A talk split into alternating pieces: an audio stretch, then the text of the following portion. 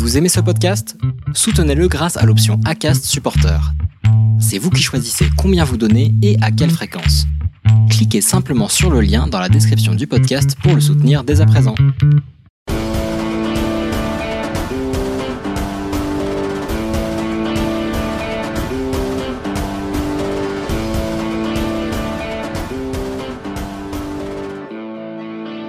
Bonjour à tous et bienvenue pour cette nouvelle histoire. Aujourd'hui, je vous propose de vous raconter le conte de la gloire de l'île du Loch. Qu'est-ce que c'est qu'une gloire, vous me demanderez-vous?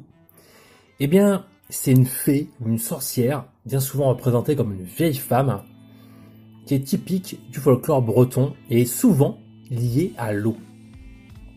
Multiforme, elle est souvent vieille et nocturne, apparentée aux ogres et aux sorcières, parfois avec des dents de morse, elle est réputée pour vivre dans des cavernes, sous le sable ou même sous la mer. Gloire a du pouvoir sur les éléments de la nature et maîtrise la métamorphose. Elle est surtout connue comme une figure malveillante, en particulier à cause d'un conte, du conte d'Émile Souvestre, La de l'île du Loch, que je vais vous conter donc maintenant. Mais avant, il faut savoir qu'il y a plusieurs toponymes de Basse-Bretagne qui sont attribués à une en particulier des mégalithes dans les côtes d'Armor, ainsi que l'île de Groix dans le Morbihan, et le phare de la Vieille. L'origine de ces faits appartenant à l'archétype de la Vieille est à rechercher dans les divinités féminines antiques, souvent diabolisées par le christianisme. Et si près de chez vous vous avez un lieu concerné et moins connu, n'hésitez pas à le préciser dans les commentaires. Les deux personnages principaux de ce conte sont Warn Pogam et Bella Bostic. Cousins orphelins, ils grandissent ensemble à Lanéis et s'aiment, mais ils sont pauvres. Warn part alors chercher fortune. Bella lui confie une clochette et un couteau. Alors rien à voir avec la Bella euh, d'autres histoires plus connues, hein mais elle garde un troisième objet magique en sa possession, un bâton. Warren arrive à Pont-Aven et entend parler de la roi de l'île du Loch, une fée qui habite le lac de la plus grande des îles des Glénans, réputée aussi riche que tous les rois réunis. Warren se rend alors sur l'île du Loch et monte dans un canot enchanté en forme de cygne qui le conduit sous l'eau dans la demeure de la gloire. Cette femme superbe lui demande ce qu'il veut. Warren répond qu'il cherche de quoi acheter une petite vache et un pourceau maigre. La fée lui offre à boire du vin enchanté et lui demande de l'épouser.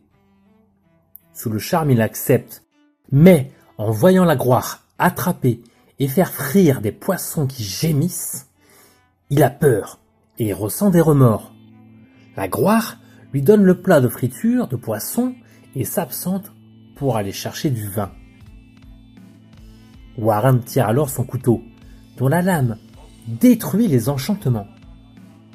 Tous les poissons se redressent et deviennent de petits hommes. Ce sont des victimes de la gloire qui ont accepté de l'épouser avant d'être métamorphosés et servis à dîner aux autres prétendants. Warren tente de s'échapper, mais la gloire revient et lui lance le filet d'acier qu'elle porte à sa ceinture, ce qui le change en grenouille.